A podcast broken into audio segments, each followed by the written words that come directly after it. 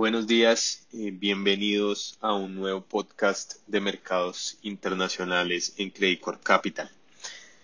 La semana pasada, como evento principal, tuvimos la publicación del reporte del mercado laboral en los Estados Unidos, más allá de los eventos geopolíticos que estaban ocurriendo entre Estados Unidos, Taiwán y China. El reporte del mercado laboral eh, sorprendió fuertemente al alza con una creación de nóminas no agrícolas en el país norteamericano eh, duplicando el ritmo esperado por el consenso del mercado, una creación de nuevos puestos de trabajo cercanas a las 530 mil, un número significativamente fuerte y que además vino con revisiones al alza en eh, los datos de meses anteriores.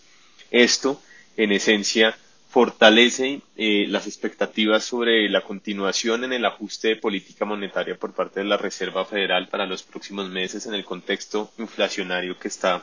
atravesando la economía mundial actualmente y además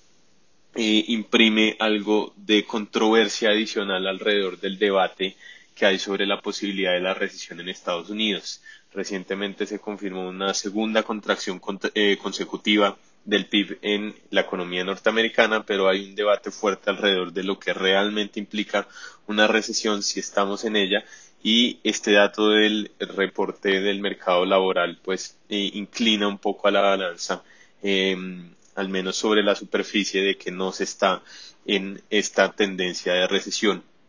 En línea con esto, los mercados de riesgo a nivel global eh, se comportaron de manera relativamente positiva, con índices accionarios y criptomonedas, por ejemplo, rebotando o avanzando durante casi todo el, transcurso de la semana pasada. Y esto también eh, ha ido de la mano con una percepción de resultados corporativos en los Estados Unidos un poco mejor de lo que se anticipaba. Se están observando desaceleraciones importantes en ingresos, en utilidades en las principales compañías de los mercados accionarios, pero estas desaceleraciones han sido un poco menos pronunciadas, pero esto ha sido especialmente explicado por las compañías del sector energético que han podido gozar de muy buenos precios al menos hasta el segundo trimestre de este 2022. Como contrapeso a todo lo anterior, eh, sigue observándose un movimiento muy interesante en las curvas de renta fija a nivel global, un aplanamiento o inversión más bien de las curvas bastante significativo, eh, destacándose en particular eh, la de los tesoros norteamericanos, que en este momento si uno mira el spread entre la tasa de 10 años y la de 2 años en la curva de tesoros norteamericanos, estamos en el nivel más bajito eh, de todo este siglo, muy cercana a los 50 puntos básicos en niveles negativos, es decir, las tasas de interés de corto plazo están más altas que las de largo plazo, señalando precisamente ese enfoque de la Reserva Federal de ajuste monetario en el contexto inflacionario que estamos atravesando, pero unas tasas de interés de mediano y largo plazo que están capturando una fuerte desaceleración o posible recesión eh, inminente en la economía global y la norteamericana.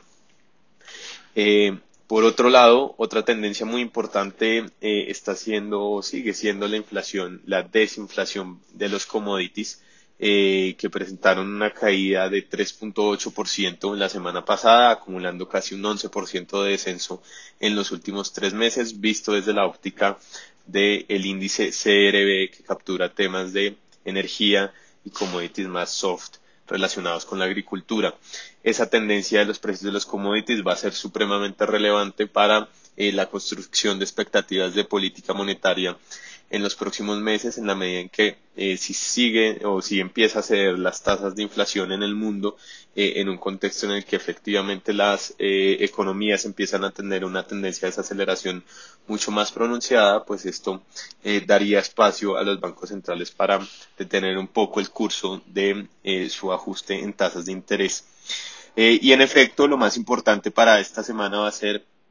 la publicación de los datos de inflación en los Estados Unidos y en Europa que seguramente seguirán mostrando una fortaleza relevante pero que serán eh, muy importantes para determinar si en efecto estamos muy cerca de encontrar un pico en las tasas de inflación anual en todo el mundo. Aparte de eso, también se publica el índice de confianza del consumidor en los Estados Unidos, que en este momento vale la pena recordar se encuentra en mínimos históricos.